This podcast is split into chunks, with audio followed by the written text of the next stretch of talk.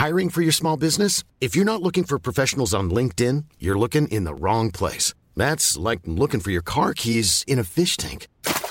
LinkedIn helps you hire professionals you can't find anywhere else, even those who aren't actively searching for a new job but might be open to the perfect role. In a given month, over 70% of LinkedIn users don't even visit other leading job sites. So start looking in the right place. With LinkedIn, you can hire professionals like a professional. Post your free job on linkedin.com slash people today.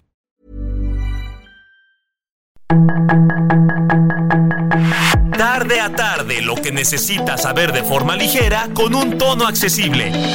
Solórzano, el referente informativo.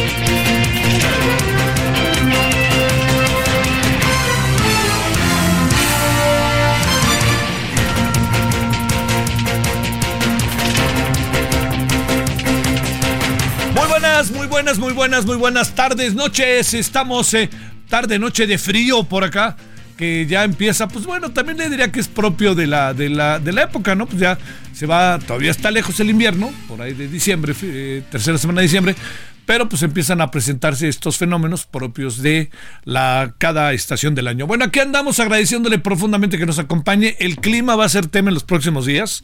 Se lo, se lo adelanto. Y una de las razones importantes por las cuales va a ser es que se van a venir fríos fuertes.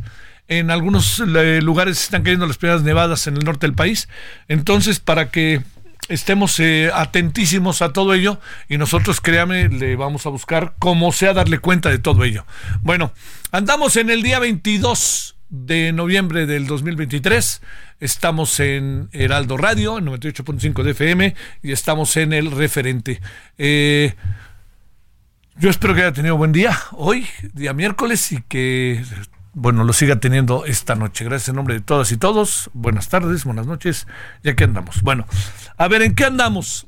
Andamos en, en varios temas. Eh, por lo pronto, para, para adelantarse un poquito, le diría que la semana que entra ya estará echado a andar el tema de la corte, ¿sí? O sea, la terna que el presidente envió, la semana que, entra, la semana que entra, perdón, estaremos ahí eh, ya viendo cuál es el criterio, qué se piensa, etcétera.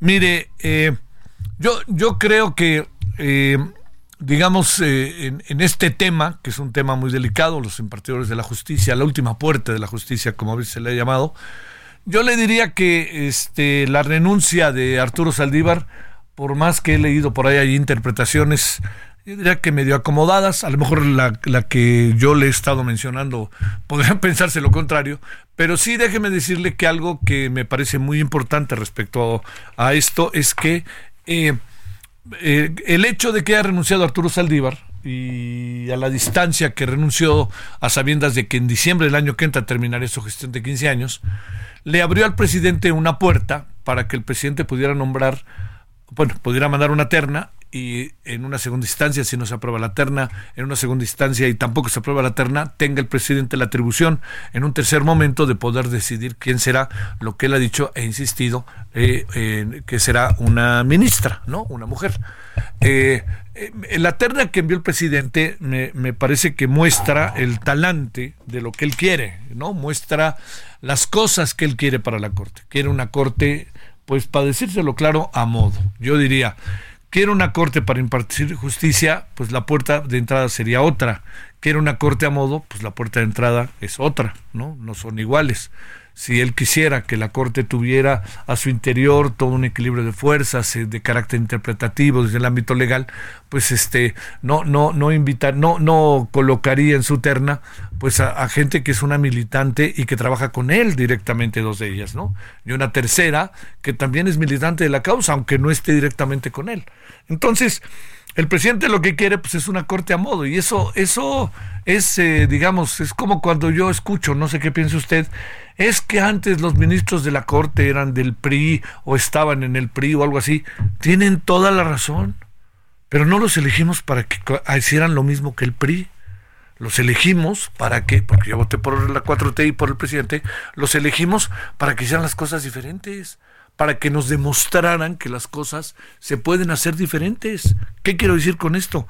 Que se puede nombrar a ministros de la Corte, pueden cambiar los aparatos de justicia, etcétera, a través de un proceso diferente del que lo hacía el PRI, al que tanto criticaron y al que expulsamos con el voto. Entonces, no son como los de antes, pues en algunas cosas empiezan a ser peor que los de antes, porque de plano están buscando la militancia para poner a una ministra. Que quede claro, lo que está de por medio no es las capacidades solamente, ¿no? O sea, habrá que ver si son las idóneas otros, que eso le toca a otros juzgarlos. Lo que está de por medio no es que sean personas que no saben lo que hacen, pues por supuesto, son mujeres inteligentes, etcétera, pero son mujeres que militan y si algo se requiere de la Corte es la imparcialidad. Usted, eh, fíjese lo que dijo el presidente, a ver si ahora sí le atino. ¿Por qué? Porque una ministra y un ministro lo que han hecho es comportarse acorde a su profesionalismo, a su trabajo, a quienes son. Y resulta que los, este, los, la, y el ministro ahora son fustigados por el gobierno, ¿no? Dice, pues, oigan, me están fallando, yo les tenían que estar ahí para que hagan lo que yo les digo. Pues entonces, ¿para qué queremos una corte? Así como queremos una yo entiendo la lucha de, la lucha política que se da en el Congreso, pero que también queremos un Congreso que sea totalmente 100% morena, perdóneme, de ahí a la dictadura hay un paso, ¿eh? Y es un y yo no creo, yo no creo que el presidente piense en eso. Pero el problema está en que acomoda las cosas de tal manera que lo que él quiere es que las cosas sean como él quiere. Y la verdad es que la gobernabilidad no se da así. La gobernabilidad se da de manera en que las cosas se dan como la sociedad va manifestándose. Le voy a decir algo más. Nadie olvida, yo no lo olvido, que la sociedad mexicana hoy está siendo gobernada legítimamente por una mayoría encabezada por el presidente. Pero esto no significa que el 100% de la población tenga que ser así o que se rompan los instrumentos que nos gobiernan para acomodarlos todos en función de lo que quiere el presidente. Dicho de otra manera, a ver, si yo le planteo lo que necesita eh, los aparatos de justicia, pues antes que nada es que sean justos, que no sean corruptos, que sean transparentes, eh, que den de sí, que puedan responder a todas las necesidades que tiene la sociedad. Pero si usted quiere una corte para que el presidente mande algo y la corte le diga sí y con eso el presidente legitime sus decisiones sin importar qué tipo de decisiones son, híjole, yo, yo veo ahí un, no sé qué piense, yo veo ahí un camino complicado no ve un buen camino, no ve un buen camino de gobernabilidad ni de democracia. Entonces, ¿qué es lo que quiere el presidente? ¿Una terna modo? Pues bueno, Porque también aquí hay otra cosa. Imagínense. Vamos a suponer que la terna no la aprueban. Entonces el presidente mandó otra, otra terna. Con cambiar a una de las tres personas que están en la terna, cabe otra terna. Y vamos a suponer que no la, no la aprueba. Entonces el presidente va a decir, ya ven, me boicotean, vean esos ministros que eh, nomás manejan intereses neoliberales, conservadores, bla, bla, bla, bla, bla, bla. Y además esto permea, entonces los opinólogos propios del presidente que simpatizan con la causa o que creen en eso, lanzan la idea y entonces todavía otro santo guamazo a la, a la corte, ¿no? Y entonces perdemos de vista lo que realmente la corte debe, puede o tendría que hacer. Este es el asunto. Si queríamos que la Corte cambiara, tendremos que haber hecho otro tipo de cosas, no tratar de meter a como dé lugar a los míos para que los míos hagan lo que yo quiero que se haga. Pues eso no, no es un camino. No, no es un camino para la gobernabilidad, ¿eh? es un camino para la imposición. Son diferentes, muestren que son diferentes. ¿En dónde se muestra que son diferentes? Va a haber en el próximos años, en el próximo año, se va a demostrar si, qué tan diferentes son cuando termine este, una vez más este litigio con la Corte, la designación, y sabe, también se va a mostrar si son diferentes en el proceso electoral. Si avientan una elección de Estado, pues lo hicimos, pero ¿no se acuerdan cómo lo hacía antes el PRI? Sí, el PRI lo hacía horrible, terrible, y no todo era tan terrible. Pero entonces, si así era, no hagan lo mismo que el PRI, corregido y aumentado. Ese es el asunto. No lo hagan como el PAN. Muéstrenos que sí realmente son diferentes. Bueno, gran discusión la semana que entra. ¿eh? Gran, gran discusión la que se viene, porque también la otra parte es, yo le diría, en un momento dado, pues en un momento dado le diría, pues este, a lo mejor lo que nos conviene es que el PRI, es que este, a, la, a la oposición lo que le conviene es que eh, se acepte la primera terna y que de los males el menor y que aparezca la, la nueva ministra y colorín colorado, ¿no? Este, y entonces el presidente ya dejará de, lanzar todo tipo de, este, de, de, como dicen, de rayos y centellas en contra de la Corte y en contra del Congreso. Pero ¿eso sirve o hay que dar la batalla? Yo digo que hay que dar la batalla y ojalá también les diera la batalla Morena. ¿eh? Cuando digo Morena, pues que piensen, que revisen los perfiles, pero es que no los revisen pueden, eh, Morena en los últimos años lo que ha hecho eh, en muchas ocasiones es escuchar, escucha, o hace que escucha, pero el resto no hace nada. Yo creo que eso es, ahí andamos en un lío ni para atrás ni para adelante, se lo digo, ni para atrás ni para adelante. Y ya no va a cambiar, porque yo no creo que al principio, no sea al mediano plazo, pero al principio Claudia Sheinbaum no creo que cambie mucho las condiciones con las cuales estamos. Bueno, este es uno de los temas que aquí traemos, ¿no? Que es ese. Otro tema es que viéndolo bien, Mexicana no va a volar el primero de diciembre, sino el 26 de diciembre. ¿Por qué? Porque no hay aviones. Entonces vamos a ver. Este es una. En, este cúmulo de contradicciones en el cual hemos vivido, este, esto va a costar esto y cuesta tres veces más. Aquí no hay ninguna violación al medio ambiente y hay evidencias de que lo hay no vamos a este vamos a usar el IFA y van a ver que en un año va a estar pero rechinando de limpio. El IFA no dudo que esté bonito no dudo que esté bien pero bueno nos está sirviendo o no bueno todo eso ahí juntito junto con muchas otras cosas más y muchas otras cosas más buenas que sería absurdo no reconocerlas. Bueno pues aquí andamos. Yo le agradezco que nos acompañe. Este capturaron al Nini. El Nini es eh, pues eh, jugaba el papel de especie de vigilante de los hijos del Chapo, ¿no? Era el coordinador de la vigilancia de los hijos del Chapo. Pero le voy a decir algo que es muy importante con esta detención, que bueno, que, este es un hombre que todo indica fue quien diseñó la estrategia ante el Culiacanazo. O sea, él fue el que se encargó de poner en marcha todo, ¿no? Y entonces recordaba usted cuando el Chapo, este, Ovidio dijo, el Chapito dijo, ya, ya, ya, no, ya, ya, ya, ya, párenle, párenle, párenle. Cuando dijo párenle, párenle es que ya se habían arreglado. Y entonces él se quedó en su casa, se metió a su casa o a la casa donde vivía y luego desapareció un buen tiempo hasta que lo volvieron a agarrar. Bueno, bueno, no lo volvieron a agarrar, lo agarraron, porque la primera vez lo amagaron con agarrarlo. Bueno, esto es parte de lo que tenemos. A ver, eh, nomás una cosa, sé que no les gusta a algunos ahí lo del deporte. Mire, la selección no tiene, como está hoy, perdónenme, futuro. No tiene. Se lo dice a alguien que le gusta el fútbol y que no es que sea especialista, pero he visto mucho fútbol toda mi vida. Mucho, al igual. Es decir, cuando me preguntan, digan, con, dame el nombre de tres especialistas en, en televisión, le digo, tres, te doy 130 millones. Toda la gente lo hemos pasado viendo la televisión, sabemos de qué se trata, etcétera. Y por más que digan, el sentido común nos hace ver, estos güeyes son, perdón, estos cuates son buenos o no, lo dije muy futboleramente, estos son buenos o no son buenos. Y no son buenos. Y no hay otros que ellos. Entonces, hay que, hay que aceptar eso. Y hay otra cosa, en Centroamérica crecen, juegan contra México y se crecen. Y si México no sabe que si juega con Honduras y Honduras se juega el pellejo, pues no sé en qué están pensando. Y yo creo que salieron muertos de miedo al estadio de San Pedro Sula. Y ayer en la noche jugaron con corazón, corazón, insistencia, corazón, corazón, insistencia, pero no mostraron virtudes futbolísticas que lo hicieran plenamente superior al equipo de Honduras. Honduras se queja, tiene cierta razón, ¿no?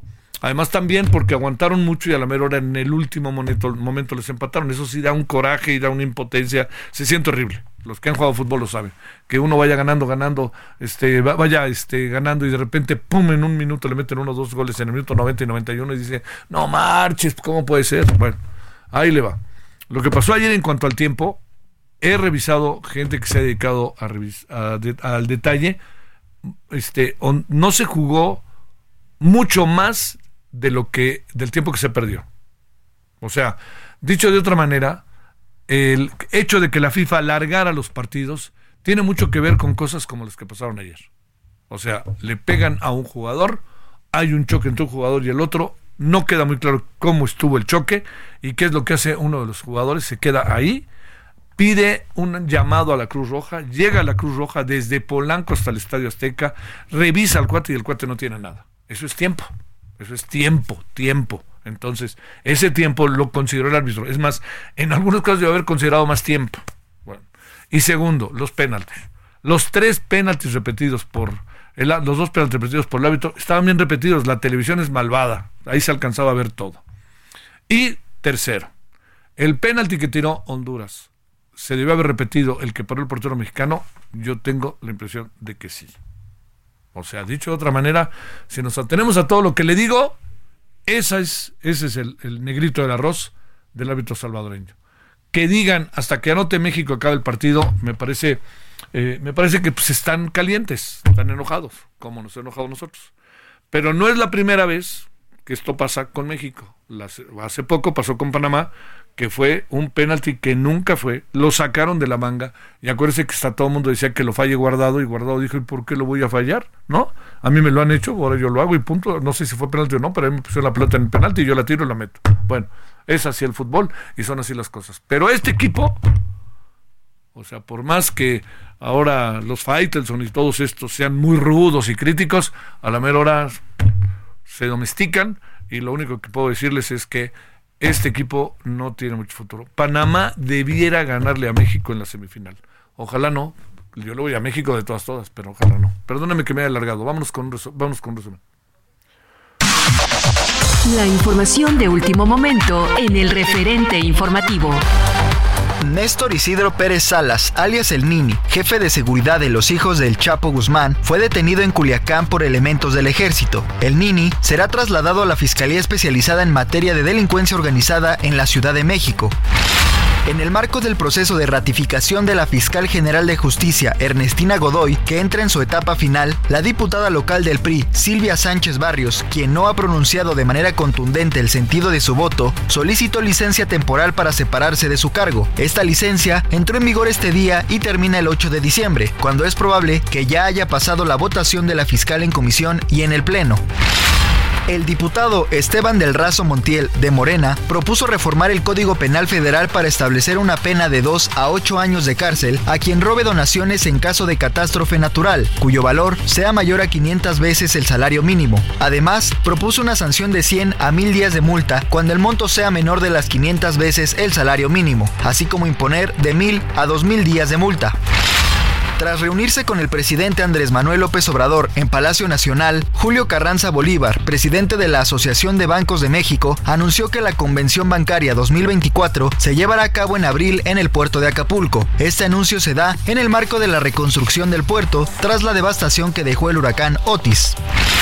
La titular de la Secretaría de Relaciones Exteriores, Alicia Bárcena, participó en la cumbre virtual de líderes del G20 convocada por el primer ministro de India, Narendra Modi, donde reiteró la posición de México de favorecer una solución política al conflicto israelí-palestino. Bárcena Ibarra expresó también el rechazo y condena de México al uso de la fuerza en las relaciones internacionales y señaló que los ataques contra civiles son inaceptables en cualquier circunstancia.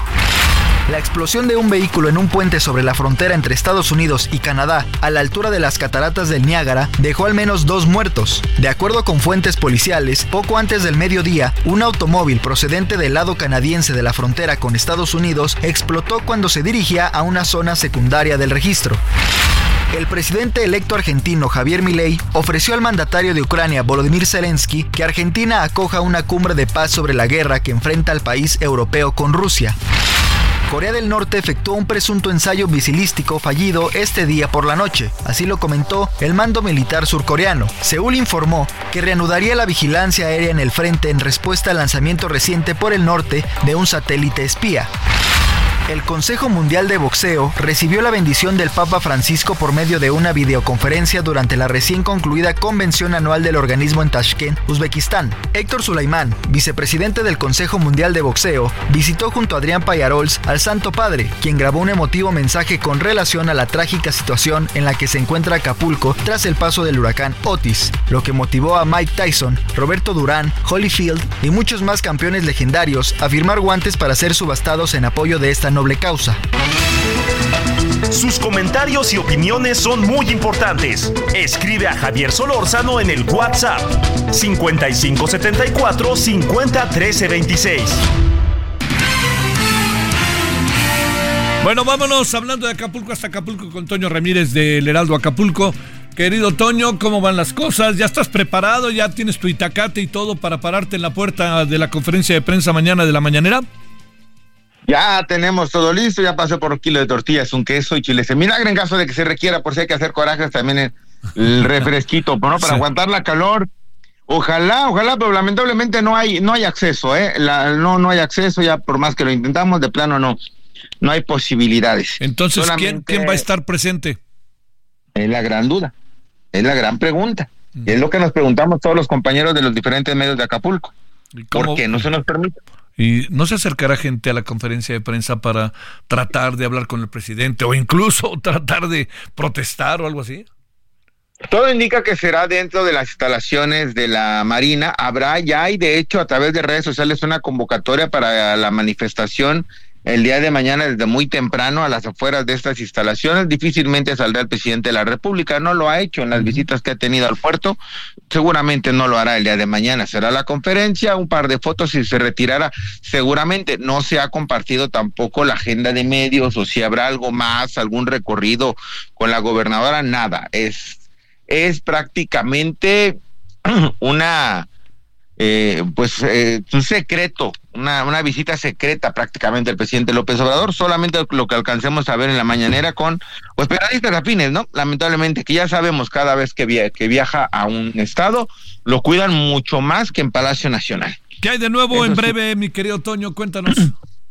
Pues que la normalidad ya está regresando al puerto de Acapulco. O sea. También en la inseguridad, también en los temas de inseguridad, ya comenzaron de nueva cuenta las denuncias Mira que ahora es más es mejor denunciar a través de Facebook, a través de Twitter, que con las autoridades correspondientes. Ahora las redes sociales se encargan de quemar a todos los rapiñeros, a conocer a todos los asaltantes con una fotografía, con los datos, incluso que la misma gente va van dando a conocer sus nombres, sus caras, sus direcciones. Y es que lamentablemente la violencia en el puerto de Acapulco y en el estado de Guerrero está imparable. Hoy por la tarde balearon un estudio fotográfico en el centro de Chilpancingo, también en Iguala, asesinaron a unos a un taxista esto a través de eh, que sujetos armados rafallaron la base de taxis del servicio Certi esto allá en Iguala solamente hubo una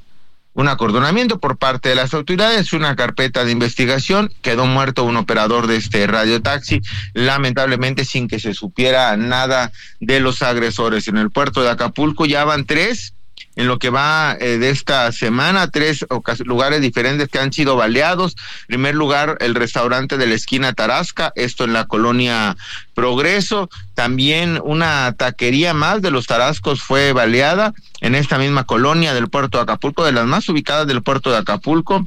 La taquería Chelo, ubicada a unos pasos de la costera Miguel Alemán, en el edificio de la CROM y el día martes hay que recordar también que una reapertura frustrada es la del bar La Norteña, ya que dos hombres que consumían bebidas en el local sobre la costera, pues fueron heridos a balazos. Y la autoridad, pues prácticamente desaparecida, repartiendo despensas en la foto, bien bonito. Oye, ¿nos aguanta cinco minutitos para hablar y terminar bien tu reporte? Pendiente. Gracias, Toño. Pausa. El referente informativo regresa luego de una pausa.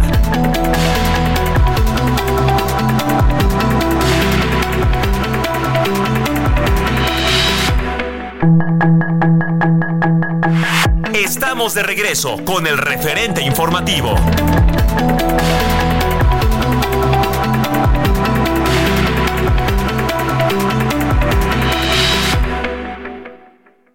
Farmacéutica presenta Hola amigos del Heraldo Radio. En México, en 2022, la prevalencia de diabetes diagnosticada y no diagnosticada fue de 12.6% y 5.8% respectivamente, para una prevalencia de diabetes total de 18.3%. Durante las últimas décadas, la prevalencia de diabetes ha ido en aumento y actualmente se encuentra entre las principales causas de muerte y discapacidad en todo el mundo. El 10.5% de la población mundial tiene diabetes. Diversos estudios han demostrado que lograr y mantener niveles de glucosa en sangre dentro de ciertas metas reduce la incidencia y la progresión de las complicaciones relacionadas a diabetes. En personas con diabetes tipo 2 que necesitan insulina para un control más efectivo, el empleo de plumas de insulina ha demostrado aumentar la adherencia al tratamiento, resultando en una mejoría en las cifras de glucosa y disminución de las complicaciones a largo plazo. El trabajo en equipo entre las personas que viven con esta condición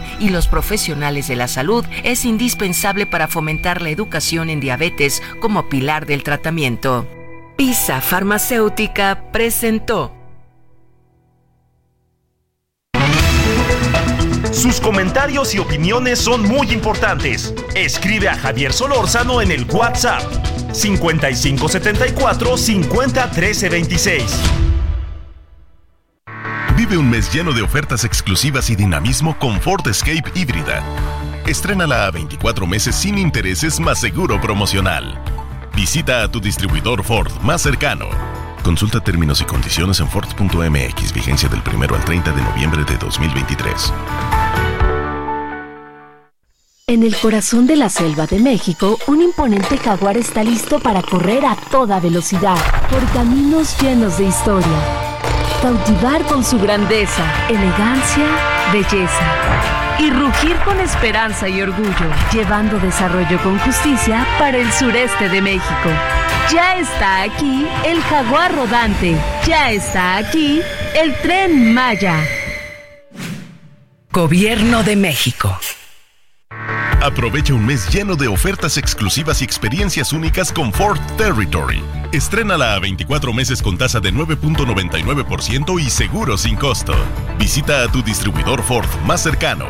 Consulta términos y condiciones en Ford.mx, vigencia del 1 al 30 de noviembre de 2023.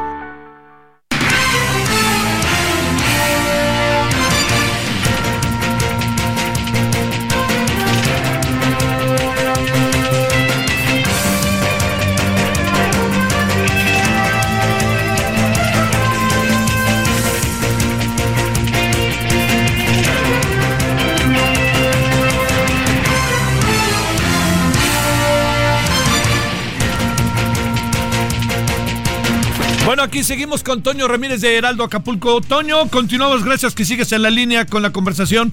Entonces, a ver, la, la mañanera será este, lo mismo en términos de gente que asiste, será en la Marina, nadie se acercará, todas estas cosas, ¿no? A ver, y eh, la seguridad, para hablar en el tono de lo que nos estabas comentando, pues ya volvió, la inseguridad ya volvió en términos del, Acapulco y su, y, su el, intento de que sea lo más pronto posible todo lo que sea volver a la normalidad, estamos lejos de la normalidad, ¿no, Toño?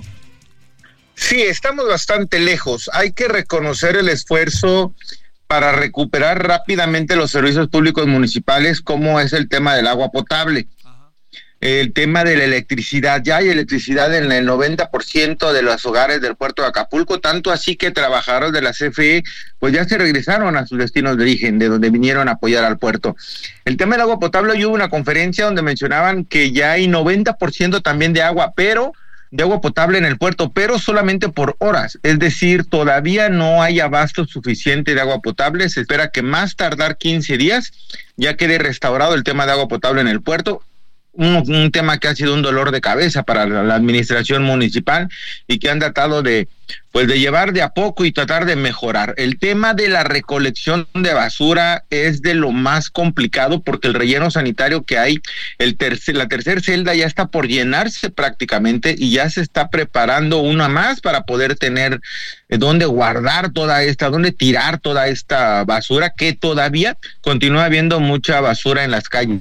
Ya no en la costera Miguel Alemán, ya no en la zona diamante, pero en Acapulco, la ciudad, la parte media y la parte alta, continúa llenísimo de basura, una cantidad de moscos que hay brutal y cucarachas y todo lo que trae con esto por las calles del puerto de Acapulco. Afortunadamente, dentro de lo que cabe, repito, se está, se está trabajando. Más allá de que eh, en este sentido, pues hace falta transporte, hace falta camiones, hace falta de estas grúas llamadas manos de chango para poder subir toda la, basura a estos camiones y pues llevarlas allá hasta el relleno, al relleno sanitario. Una buena noticia. Hay que recordar que para este año la convención bancaria se fue del puerto de Acapulco, uno de los tres eventos más importantes para el municipio. El abierto mexicano, la convención bancaria y el tianguis turístico. Son los eventos más relevantes. Bueno, ya se confirmó que la convención bancaria 2024 se realizará el abril próximo aquí en el puerto de Acapulco. Eso es una muy buena noticia por todo lo que representa más allá de la derrama económica, lo que representa para la iniciativa privada eventos de este tipo al día de hoy en el puerto de Acapulco hay abiertos 31 hoteles de 2 a 5 estrellas. Desde la zona tradicional, que es la zona de Caleta, es donde hay más hoteles. 22 de ellos cuentan con aire acondicionado, 9 más ofrecen con ventilador, están trabajando obviamente a mediana a mediana capacidad. Lo importante aquí es que hay hospedaje para la gente que quiera llegar al puerto de Acapulco y mucha gente que, que tiene su segunda vivienda aquí en el puerto, pues llegan a donde a dónde hospedarse para poder revisar qué fue lo que pasó en sus casas.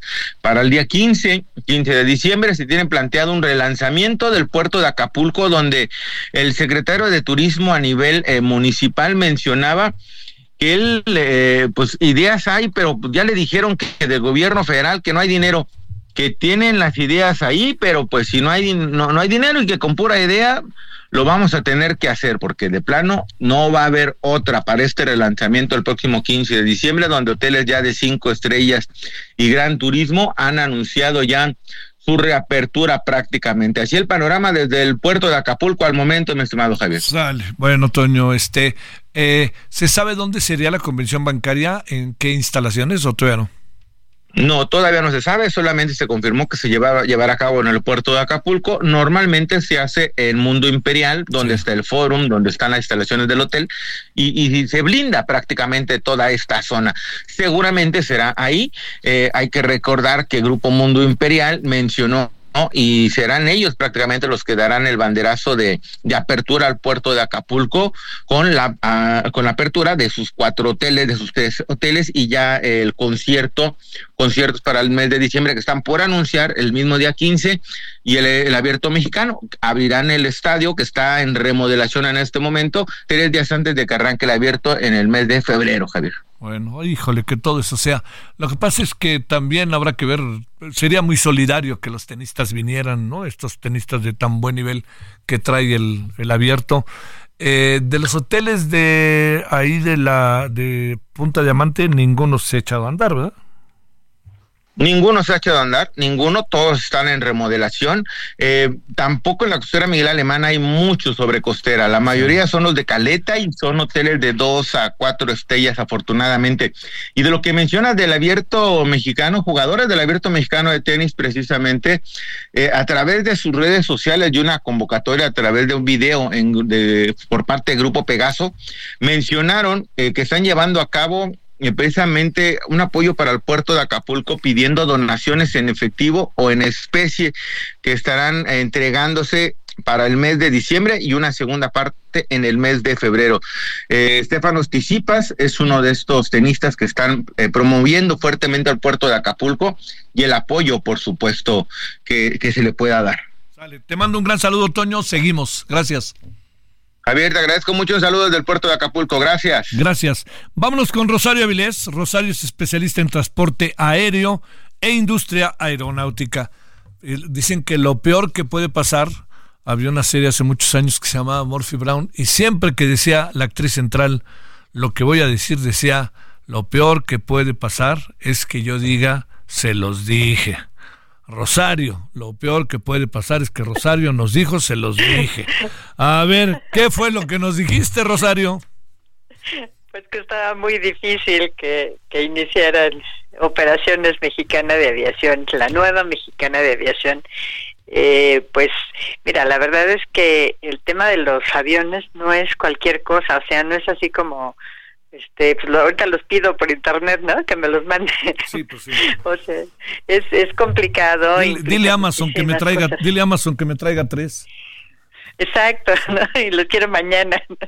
No, pues es, es complicado y bueno, y es complicado traer aviones y además las tripulaciones tienen que estar perfectamente bien adiestradas porque ahora sí que para, para que una arrendadora eh, te, te pueda eh, rentar un avión, pues necesitas tener todo, todo en regla, eh, necesitan garantías, como ya lo hemos comentado, pues no es, no es así como de este, ahí te van los aviones. Han tenido muchas malas experiencias con quiebras de empresas y sobre todo en México. Este, y también, eh, pues, por ejemplo, recientemente eh, hubo el problema con Rusia. En Rusia se quedaron atorados 800 aviones. Entonces, este, no es así como tan fácil de que mañana aquí te los mando, sino a ver cuál es la garantía, este, quiénes van a ser las tripulaciones. Ahí toda, había toda la disposición, la sigue habiendo, yo creo, de parte de la Boeing, la armadora de aviones, de apoyar, de que este, se pusieran de acuerdo con alguna arrendadora, pero la verdad es que no han llegado todavía a ningún arreglo, aunque eh, se dice que ya tienen ubicados cuatro cuatro Boeing 737, esto es solamente Radio Pasillo el que lo dice, el que sí ya está confirmado es un avión Embraer 145 que es de la aerolínea TAS de Querétaro, la, la, esta la regional, y eh, aparentemente les estarían también arrendando un segundo avión. y bueno, pues hace poquito, eh, y está todavía en la página de Mexicana, eh, hay una página ya este, exclusiva para Mexicana de Aviación. Eh, hay un eh, pues anuncio ¿no? donde se les dice a los que apartaron, porque nadie compró, nada más apartaron una, un boleto que solamente los destinos a Acapulco, Guadalajara, Huatulco, Monterrey, Mazatlán, Oaxaca, Vallarta, Villahermosa y Cihuatanejo eh, a partir del día 25 de noviembre, o sea, pues eh, básicamente en tres días, van a estar recibiendo un correo eh, donde se puede concluir el proceso de reservación y el, y el pago. Pero obviamente ya no será a partir del día primero de, de diciembre, sino a partir del día 26. Eh, y eh, otros destinos no no están disponibles, no está disponible Bajío, ni Ciudad Juárez, Campeche, Chetumal, Cancún, Cozumel, Hermosillo, La Paz, Mérida, San José del Cabo, ni Tijuana. Esos están todavía, este, pues no tienen, pues me imagino, no tienen el avión, no tienen, eh, pues todas las eh, cosas que requieren para poder este, estar volando para allá entonces, eh, pues se espera que el 26 de, diciembre efectivamente inicien operaciones. Vamos a ver cómo se, se va dando este asunto, pero no es tan simple y me parece que creo que minimizaron ¿no? el, problema eh, y, pues todavía no hay hasta este momento, cuando menos información oficial, de que los aviones ya estén registrados y de que tengan el certificado de operador aéreo por parte de la Agencia Federal de Aviación Civil eh, esperamos pues que esto salga en cualquier momento, ya tienen la asignación, no es concesión, es una asignación y eso facilita las cosas. Ahora, déjame plantearte, este, ¿tú crees que el veintitantos de diciembre esto pase? Pues mira, ya tienen el avión, de ese sí ya hay hasta, hay hasta fotografías, ¿no? Ya hay la confirmación, yo confirmé con tres fuentes distintas, las tres me aseguraron que sí, que efectivamente este avión ya está listo y que habría un segundo eh, pues listo ya para empezar a pintarlo. Entonces, eh, pues cuando menos van a tener esos dos aviones y con dos aviones pues ya pueden empezar algunas rutas, ¿no? Me parece que la ruta a Acapulco pues en este momento suena como pues yo diría que fuera de lugar, ¿no? Pero este pues por lo que estamos oyendo habrá algunas habitaciones, pero me parece que para el número de viajeros que puede haber Acapulco hay demasiada oferta porque pues todos los demás este las demás aerolíneas que vuelan para allá seguramente pues si hay pasaje eh, llevarán eh, pues harán algunos vuelos, ¿no? Pero este, pues para Guadalajara, Huatulco, Monterrey, etcétera, eh, pues dos aviones me parece que darían eh, un servicio más o menos, ¿no? Más o menos este adecuado. Este, híjole, eh, a ver qué te digo. este, ¿Apostamos? Otra vez, ¿me vas a decir, se los dije o qué? ¿Sí? No, yo creo que yo creo que sí empiezan digo, yo ya vi el avión, ya lo vi, ya lo vi pintado de mexicana. Entonces, y sé que viene la tripulación de es una renta húmeda que le dicen, que es este es el avión con todo y tripulantes eh, de parte de TAR, eh, que es una aerolínea que vuela continuamente, es, este, esta, que está en Querétaro. No sé si alguna vez te has subido este, ahí a, los aviones de TAS. No. ah, sí, este, creo que una vez sí. sí, sí, sí. Sí, ahí tienen base en Querétaro, entonces pues ellos ya ya manejan este el asunto, saben cómo cómo es esto, probablemente tengan un poquito más de ayuda de parte de ellos.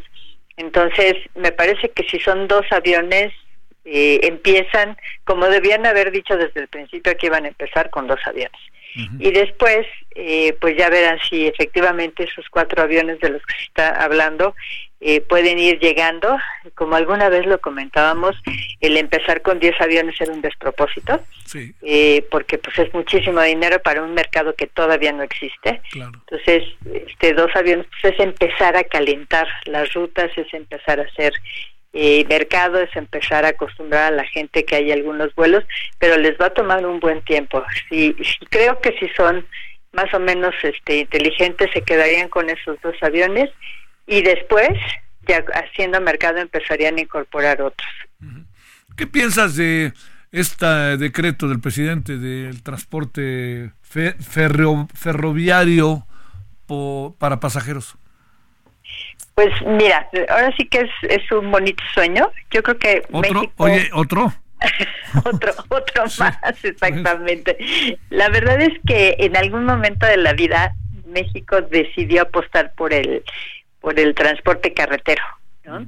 Y, este, y esto pues es muy claro, se hicieron muchas autopistas, este, pues lo ves, ¿no? Eh, pudimos haber utilizado el transporte ferroviario para muchas cosas eh, no digo que sea imposible, pero yo creo que la cantidad de dinero que se necesita para hacer viable un transporte de pasajeros moderno, o sea, con las vías electrificadas, con los trenes pues este, de última generación, yo creo que esto es un proyecto que rebasa las posibilidades de este sexenio absolutamente.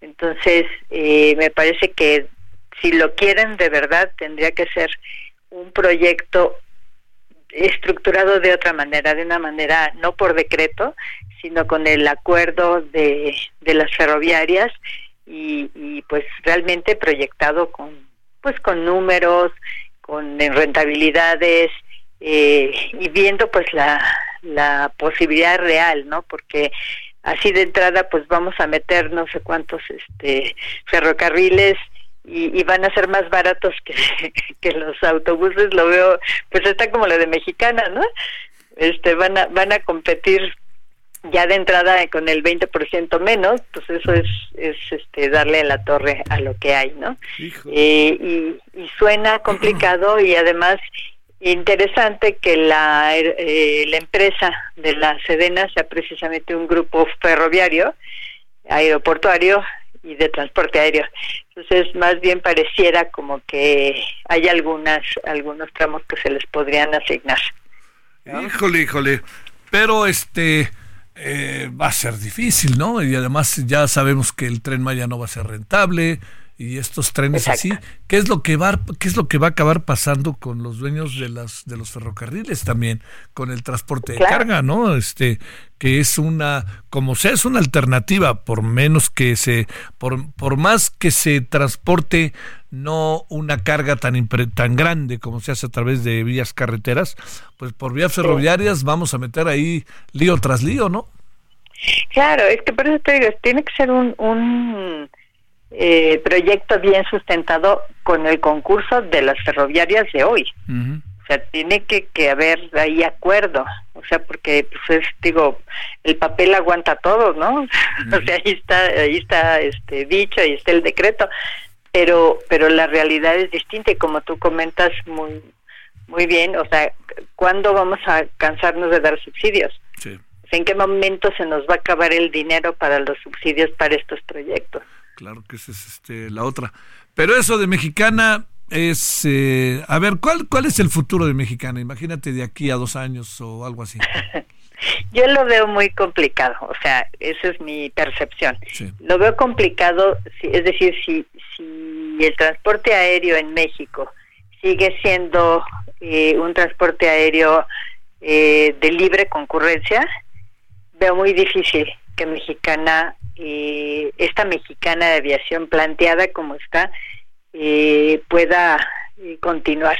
Si la replantean y hablan, por ejemplo, de, de lo que habían dicho en un principio, que es vamos a conectar aquellas ciudades que se han quedado desconectadas o que no lo han estado, y bueno, con algún tipo de apoyo, estamos hablando de otra cosa, pero no es, no es un subsidio para competir de lleno con las aerolíneas que hoy tienen 120 aviones, ¿no? Sino vamos a, conectar aquellas ciudades, por ejemplo, las que dejó desconectada la, la quiebra de Aeromar, ¿no? que son Lázaro Cárdenas, por ejemplo, o este Piedras Negras, estas, estos lugares que sí necesitan conectividad con el centro de la República o con otros lugares que sí, sí se requiere un transporte de este tipo, porque además estamos en un país con una orografía que hace mucho más difícil el transporte terrestre. Entonces, el transporte aéreo es una buena alternativa, ¿no? Salina Cruz, este, estos, estos lugares este, donde no es fácil acceder, pero que puedes tener una aerolínea con eh, aeronaves ad hoc, o sea, pequeñas, que entren en esas pistas y que vuelvan a conectar esos lugares, yo creo que eso sí vale la pena. Porque ahí sí, pues no hay quien entre, ¿no? ¿Cómo le va a Aeroméxico? ¿Cómo le está yendo a Aeroméxico? ¿Ya está saliendo del, del, de la crisis o, hay, o va a vivir en ella? Pues mira, la verdad es que las aerolíneas, este, a mí me, me causa siempre mucha admiración como la, el transporte aéreo es una industria que siempre vive en el margen de la rentabilidad pero sigue adelante pues porque es algo que se requiere, ¿no? Es es un, negocio muy especial, yo creo que Aeroméxico ahí va, o sea, ya salió de su Chapter 11, está pues ya por concluir todo eso, este no falta mucho, eh, y por otro lado tienen la suerte de que ellos no tienen el los motores esos Pratt Whitney que, que ahora van a tener que eh, desmontar y que eh, revisar y probablemente o, cambiar o, modificar eh, y que le está costando trabajo a Viva Airbus pero más todavía a Volaris no este yo creo que ahí pues estas otras dos dos empresas sí están teniendo problemas porque van a tener que bajar de vuelo parte de su flota la más perjudicada es Volaris precisamente y este y eso sí le va a costar no solo recursos sino eh, hacer reducir su, su capacidad. Creo que esta esto Aeroméxico pues le ha, le ha beneficiado en el sentido de que ellos no tienen estos eh, motores en sus aviones bueno, te mando un gran saludo y ya sé que me vas a decir, querida Rosario, se los dije. Pues, como decía mi mamá. Como decía mi mamá, ¿no? Pero lo dijiste, Rosario Vilés, se los dije con el caso de Mexicana. Te mando un gran saludo, buenas noches. Igualmente, gracias, qué gusto saludarte. Para mí, muchas gracias. Bueno, pues ahí tiene usted. Dijo hace tres meses, cuatro meses, hablamos con Rosario, que es especialista en estos menesteres de, de la aviación de siempre, toda su vida se ha dedicado a ello y resulta que este que nos dijo no va a funcionar no va a funcionar no va a ser posible el primero de diciembre no hay manera hombre no no no no veo cómo no pues bueno este pues ahora sí otra vez se los dije no iba a funcionar. Vamos a una pausa y vamos a regresar con que cayó el Nini. Quién es el Nini de dónde viene por qué se convirtió en un personaje tan importante, en un operativo muy, muy de fuerza allá en Sinaloa. Hablaremos de ello después de la pausa. Gracias. El referente informativo. Millions of people have lost weight with personalized plans from Noom, like Evan, who can't stand salads and still lost 50 pounds. Salads, generally, for most people, are the easy button, right? For me, that wasn't an option. I never really was a salad guy. That's just not who I am. But Noom worked for me. Get your personalized plan today at Noom.com. Real Noom user compensated to provide their story. In four weeks, the typical Noom user can expect to lose one to two pounds per week. Individual results may vary. Regresa luego de una pausa.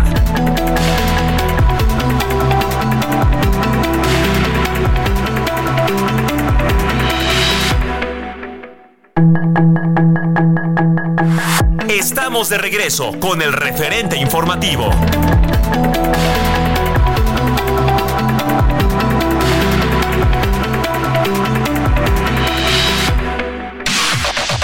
La información de último momento en el referente informativo. El activista social y abogado en retiro Adolfo Enríquez Benderman fue asesinado a balazos cuando se encontraba afuera de una taquería en León, Guanajuato. A través de sus redes sociales daba voz a denuncias ciudadanas en materia de seguridad y hechos delictivos en esa entidad. El presidente Andrés Manuel López Obrador dijo que su encuentro con su homólogo chino Xi Jinping abordaron el tema del fentanilo y en un acuerdo conjunto tomaron medidas concretas para prevenir que los precursores químicos lleguen a México, Estados Unidos y Canadá. Habitantes de tres barrios de Iztapalapa cercanos al refugio para migrantes Arcángel Rafael exigen a las autoridades la reubicación de cientos de refugiados que se alojan en las calles debido a la saturación del lugar, lo que genera problemas de inseguridad y salubridad. Tras la designación de Santiago Taboada como el abanderado del PAN, PRI y PRD, el alcalde de Coajimalpa, Adrián Rubalcaba, interpuso un juicio para que se respeten sus derechos electorales y con ello se pueda pausar el proceso de precampañas del Frente Amplio por México hasta que lo hagan parte del ejercicio electoral o le expliquen las razones que tuvieron para no contemplarlo. De acuerdo con cifras de la Red por los Derechos de la Infancia en México, 67 niños y adolescentes fueron víctimas de secuestro de enero a septiembre del 2023. Según la ONG, el número de secuestros de personas entre 0 y 17 años aumentó con referencia del año pasado, pasando de 41 a 67. La Secretaría de Gestión Integral de Riesgos y Protección Civil de la Ciudad de México activó la alerta amarilla para 11 alcaldías de la capital tras el pronóstico de bajas temperaturas que irán de los 4 a 6 grados centígrados, resintiéndose en las primeras horas de la mañana del jueves 23 de noviembre. Sus comentarios y opiniones son muy importantes. Escribe a Javier Solórzano en el WhatsApp 5574 501326. Thank you.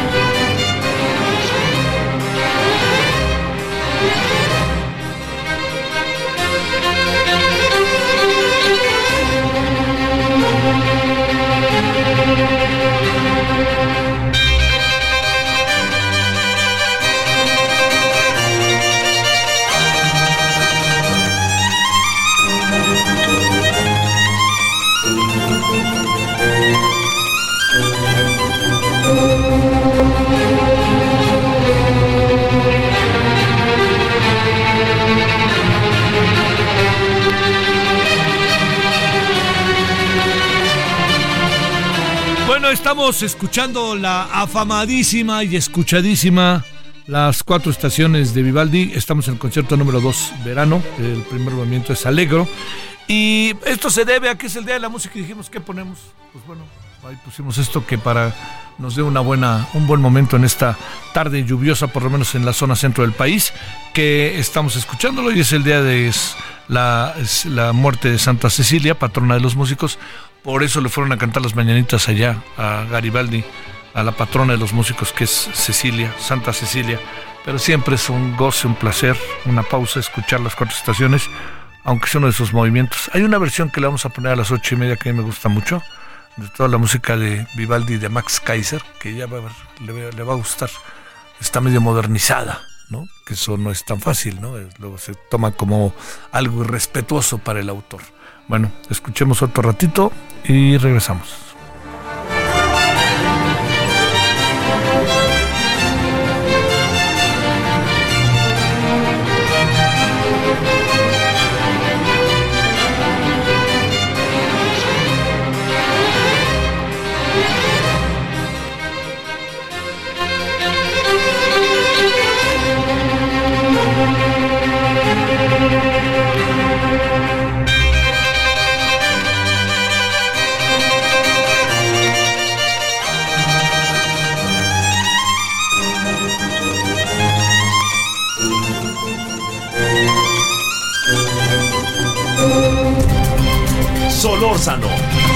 El referente informativo.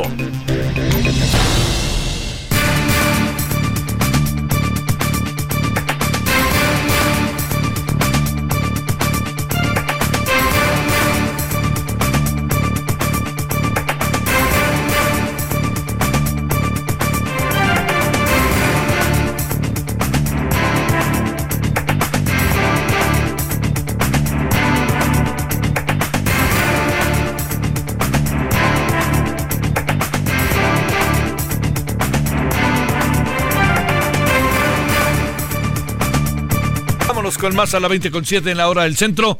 Luis Omar Montoya Arias, en verdad reconocidísimo doctor en historia por el CIESAS, integrante del Sistema Nacional de Investigadores de México. Eh, y bueno, es un gusto, Luis Omar, de nuevo tener comunicación contigo. Gracias por tu tiempo. Hola Javier, ¿cómo estás? Buenas noches. Eh, el placer es mío. Muchísimas gracias a tus órdenes. A ver, este, ¿de qué tamaño como para poder tener una dimensión en términos de estrategia contra la inseguridad y contra un cártel, es la detención de este hombre conocido como el Nini, que fue detenido este día en eh, allá en eh, hasta donde se sabe en un operativo en Culiacán, Néstor Isidro Pérez Salas. Pues es, es una detención de alto impacto, Javier, porque hay que recordar que este personaje es señalado por las autoridades mexicanas como el responsable del primer culiacanazo que tuvo lugar el 17 de octubre del 2019, como seguramente todos recordamos. Entonces es, una, digamos, captura mayúscula y un, éxito eh, indudablemente para las autoridades mexicanas. Fue detenido a la 1.27 de la tarde según las autoridades federales en Culiacán, el día de hoy, 22 de noviembre del 2023. Hay que decir que la DEA ofrecía 3 millones de dólares por su captura, o sea que era un personaje de alto perfil para el gobierno de Estados Unidos. El detenido servía a los llamados chapitos, lideraba el ala, digamos, más violenta, más radical de esta facción del cártel de Sinaloa. En febrero del 2021, Javier, un juez del Distrito de Columbia acusó al Nini de tráfico de cocaína y metanfetamina. Y en abril de 2023, un jurado federal de Nueva York lo acusó de conspiración por la importación eh, e introducción de fentanilo a Estados Unidos, que esto, esto es bastante interesante porque del 2021 al 2023 el discurso de las autoridades federales norteamericanas se concentra en el fentanilo, que es eh, uno de los temas más recurrentes en la agenda México-Estados Unidos. Eh, y algo súper interesante, Javier, mira, el perfil de este cuate, el Nini tenía 30 años, o tiene 30 años, mejor dicho, mide unos 70 metros, es de tez blanca, y gustaba de coleccionar tigres de Bengala. Y esto es importante porque nos da eh, un perfil también de, de, estos chavos que desde muy jóvenes se meten a, cuestiones criminales y pues que invariablemente terminan mal sus vidas, ¿no? me parece que es una lectura incluso también moral la que se le puede hacer eh, eh, a, esta situación y que puede servir también de acicate pues para, para las nuevas juventudes no que a veces piensan erróneamente que es a través de estos caminos eh, en donde van a encontrar la trascendencia y definitivamente no no es por ahí ahora hay que recordar al famoso periodista Julio Scherer que en en abril del 2010 entrevistó al Mayo Zambada y en esa entrevista el Mayo Zambada dijo algo muy interesante. Dijo, si me atrapan o me matan, pues nada cambia, ¿no? Y esto mismo va a suceder con este personaje y con otros que en lo subsecuente capturen. No, no mueven en nada pues la estructura de estos cárteles, aunque por supuesto sí es un éxito y un acierto para el gobierno de López Obrador su captura. Y como digo, pues es un personaje de alto perfil porque pues eh, está señalado por las autoridades como el responsable del, del primer culiacanazo. Y por cierto, y a propósito de, esa referencia que hago sobre la entrevista de Scherer a Zambada, en el 2011 un grupo norteño de Sinaloa llamado Los Cuates de Sinaloa grabaron un corrido que se llama eh, La entrevista del Mayo justamente, en donde se retoma esta, esta sentencia, que es la historia, digamos, al infinito de los cárteles de la droga, o sea, los capturan, pero al final la estructura pues nada cambia, Javier. Oye, el perfil físico de este hombre es un hombre que se ve físicamente fuerte, muy joven, me sorprende eso, eh, y también con un historial de una violencia inaudita, ¿no? Sí, así es, sí, muy joven. Eh, digamos, eh, empiezan pues en esos, en esos menesteres pues realmente muy chicos y también muy, digamos, en una edad muy corta terminan, terminan sus, sus aventuras. Eh, insisto, habría que hacer una lectura social, ¿no? De, de, todas estas nuevas generaciones que se deslumbran, pues, con estos mundos de la, de la criminalidad. eh, seguramente será extraditado en un periodo de tiempo corto. Eh, el gobierno de México, eh, sin duda, facilitará las cosas para que eso ocurra y, bueno, eso eh, digamos que indica también pues que hay un eh, eh, una fuerte crisis pues al interior de, una de las facciones del cártel de Sinaloa, que es la de los llamados chapitos. Sí. Oye, la otra es, Luis Omar, digamos, le, le, pega en lo inmediato al cártel de los chapitos, pero presumo que el que está de segundo pasará primero alguna cuestión de, manera incluso por ser un tema de seguridad tan importante, pues, supongo, para el cártel, esto será un asunto de manera muy inmediata, supongo. Sí, sí, sin duda. Sí, sin duda ellos ya tienen pues sus sus relevos eh, y su, su estructura pues muy bien delineada, ¿no?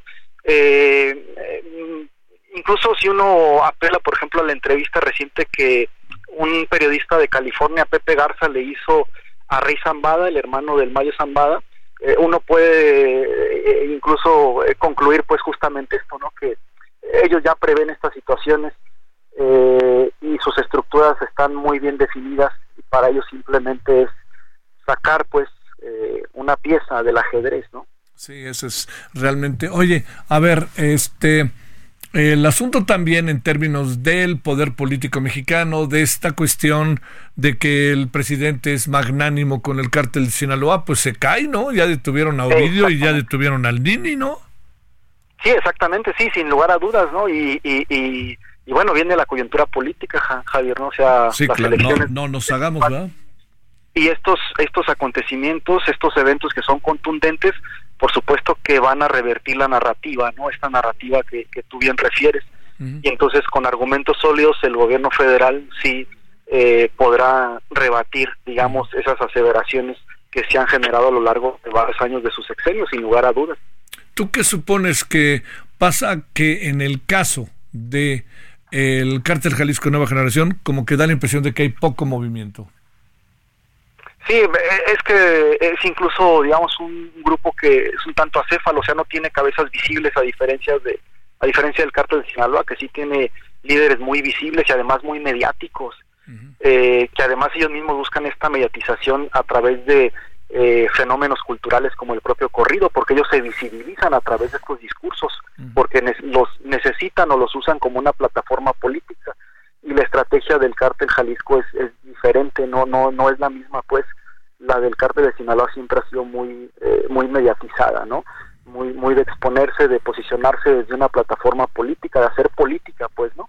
Eh, y por eso sus cabezas también son, son muy visibles. Hay que decirlo también, lo que pasa es que el cártel Sinaloa pues, es una organización muchísimo más vieja, pues, que, que estas nuevas que están ahora, que son que son recientes, ¿no? Entonces, eh, el narcotráfico en México eh, en realidad nació en términos, digamos, de industria en Sinaloa, ¿no? En esta coyuntura de la Segunda Guerra Mundial. Entonces, esto ha hecho también que tengan, pues, un recorrido mayor, eh, una estructura mucho más definida y una estrategia también que ha pasado de generación, de, generación en generación. lo, lo que sucede, este, con el cártel mismo es un golpe muy severo o realmente destronca porque como sea digo no era el que gobernaba el señor Ovidio pero pero este jugaba un papel este eh, pasa algo porque estaremos a lo mejor en un cambio pues si no generacional de personas, surgirá un nuevo grupo con otro apellido que no sea Guzmán y será el que se encargará. ¿Y por qué el Mayo Zambada se mantiene casi intocable? No, eh, eh, en Sinaloa, en el contexto de Sinaloa, es, es, prácticamente imposible que, o sea, eh, el narcotráfico es un negocio familiar y son esas familias las que seguirán controlando al mismo, ¿no? Eso definitivamente.